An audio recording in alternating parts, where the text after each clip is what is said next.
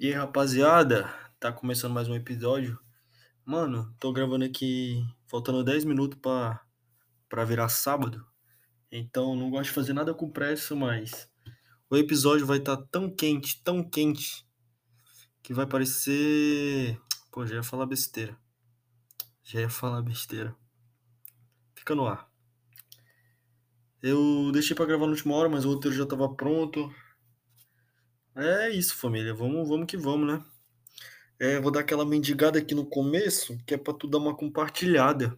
Mano, tu nem precisa gostar, nem escutar. Tu só compartilha. Manda naquele grupo do futebol, pô, que esse cara só briga. Manda aquele grupo de política lá. Manda na tua família, nos teus parentes, fala. Olha aí, ó, nova notícia do Bolsonaro. Hoje eu tava vendo que não pode mais chamar o Bolsonaro de bolsonarista. Tem que ser. Bolsonarento. Ai, mano, eu não sou petista, não sou bolsonarista. Danilo Gentili 2026, hein? Aí sim eu apoio, hein? Mas tem que estudar ainda. Mas fugir um pouco do assunto, cara. Isso aqui nem tá no roteiro, tá? Tô improvisando, moleque. Moleque do improviso, ó. Improvisador. Caraca. Moleque. E tô um pouco cansado, velho. Acordei cedo hoje, acordei umas 4 horas da manhã, tô tentando regular meu sono. E é isso, família. Eu peço aí pra tu dar uma compartilhada. Se tu gostar desse episódio, manda pra um amigo teu. Mandar pelo menos pra um, pô. Só pra um. Custa nada. Mano, posta no story no Instagram, ó. Se tá escutando pelo Spotify, deixa tu postar no Instagram, deixa tu postar no WhatsApp, deixa tu postar no Facebook. Se tu postar, manda no privado do teu amigo link. Faz isso pro teu amigo aqui, cara. A gente é flop gang, pô. Mas cadê a flop gang, pô? É, me indiguei já, mas eu tenho que me indigar de novo.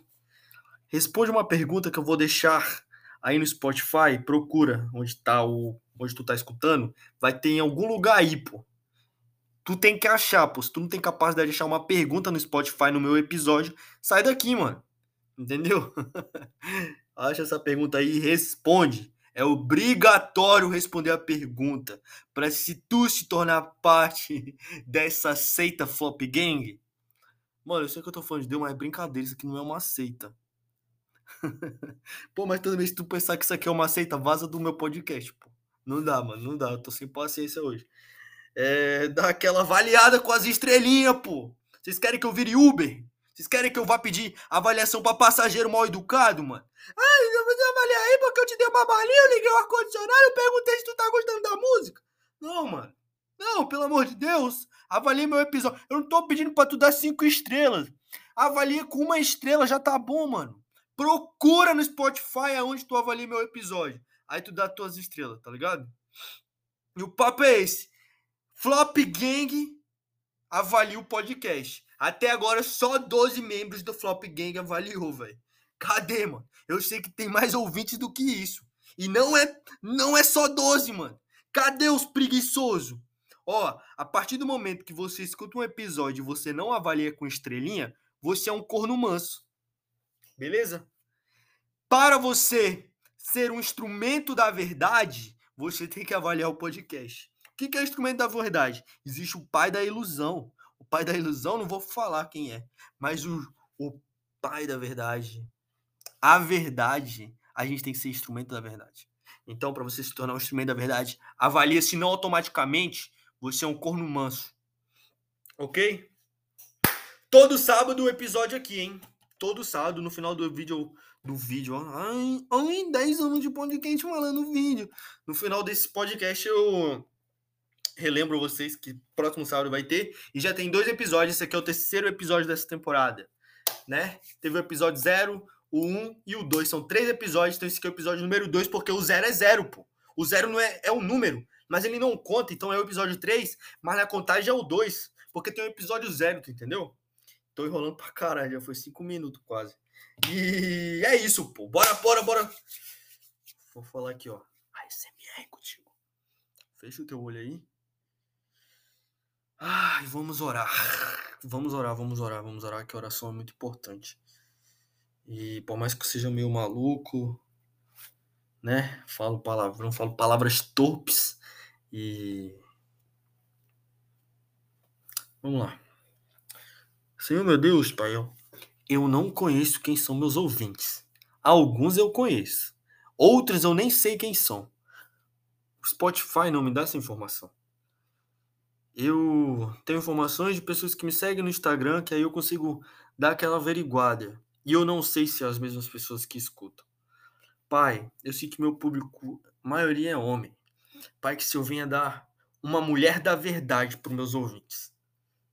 Pai, se eles não quiserem uma mulher, que se eu venha dar sabedoria, Pai, para eles en encontrarem a vocação deles.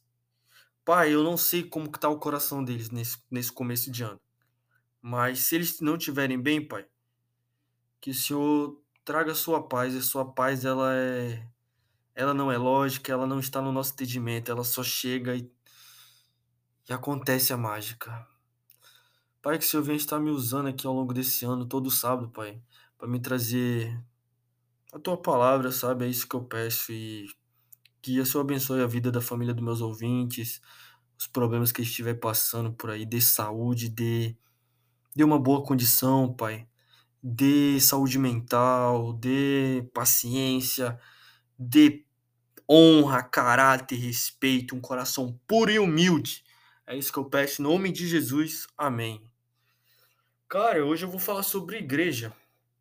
Ah, Rodrigo, o que é uma igreja? Igreja não é templo. O que é templo? Templo é aquela construção padrão.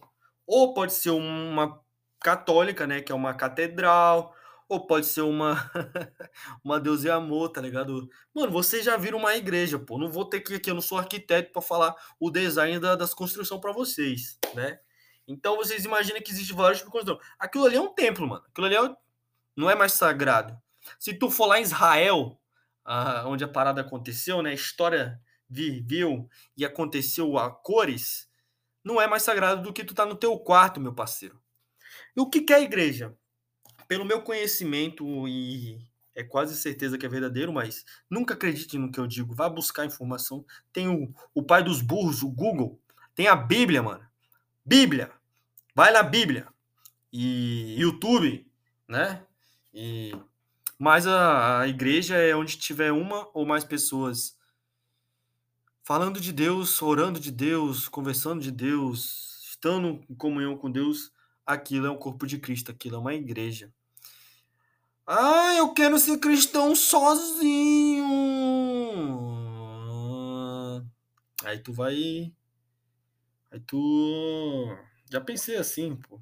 A igreja é uma, uma instituição muito complicada, sabe? E.